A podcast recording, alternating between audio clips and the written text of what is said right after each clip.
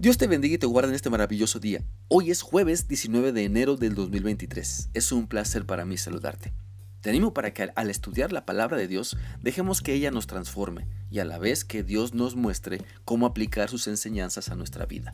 Así que con esto en mente vamos a seguir analizando la palabra de Dios en la segunda carta del apóstol Juan para leer el versículo 12, el cual dice así: Aunque tengo mucho que mucho más que decirles, no quiero decirlo por carta Espero ir y hablar personalmente con ustedes y así podremos alegrarnos juntos.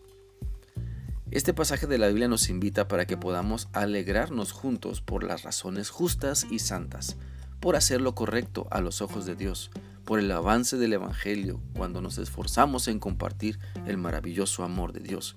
Mira, en este versículo el apóstol Juan habla sinceramente a sus lectores diciendo que es mejor tratar ciertos asuntos en persona que por carta, porque hay más gozo en ver personalmente a los hermanos en la fe y gozarnos por las grandes maravillas que Dios sigue realizando en nuestra vida y a través de nosotros. Por lo tanto, cada uno cada uno de nosotros debemos analizar muy bien lo que decimos, cómo lo decimos y para qué lo decimos. ¿Es realmente nuestra intención traer ayuda y alegría con nuestras palabras y actitudes a las demás personas?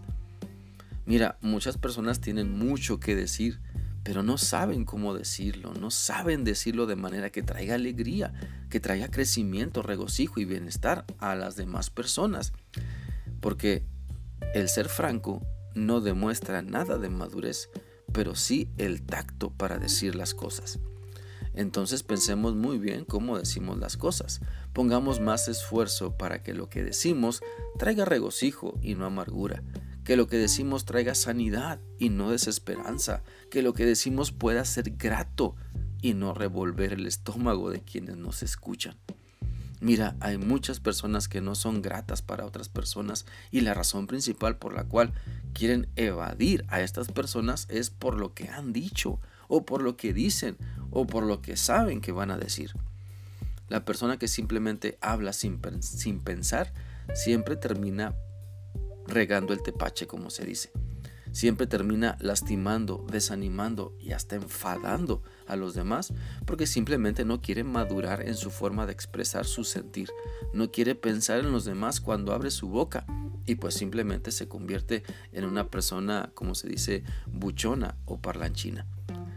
Sabes, como hijos de Dios debemos dejarnos guiar por el Espíritu Santo para traer bendición a la vida de otras personas cuando usamos nuestra boca. La Biblia dice en Colosenses 4, 5 y 6 lo siguiente. Compórtense con sabiduría ante los que no tienen fe, utilizando su tiempo de la mejor manera posible. Sean siempre amables e inteligentes al hablar. Así tendrán una buena respuesta para cada pregunta que les hagan. Pidamos entonces a Dios sabiduría para que nos enseñe a que nuestras palabras sean de edificación y no de destrucción. Que nuestras palabras puedan traer paz y acercar a otros a los pies de Cristo, que no nos oigan y las personas tiemblen o se enfaden diciendo, ay, ya llegó este, este fulano o esta fulana, y que eso sea un pesar. Mejor seamos personas que se gozan al decir las cosas y que, por lo que decimos, las demás personas también se gocen con nosotros. Seamos reconocidos por nuestro buen carácter al hablar y no por las necedades que escupimos. Seamos de apoyo para las personas en necesidad, trayendo a su memoria las promesas de Dios y no seamos un estorbo, juzgando y criticando la situación de cada uno pensando que somos mejores. Te animo entonces para que aprendamos a gozarnos juntamente con otras personas porque sabemos expresar de manera correcta y cordial las palabras oportunas para cada necesidad. Espero que esta reflexión sea útil para ti y que sigas pensando muy bien en tu necesidad de ajustar tu boca a las palabras que Dios quiere que expreses. Que sigas teniendo un bendecido día. Dios te guarde. Hasta mañana.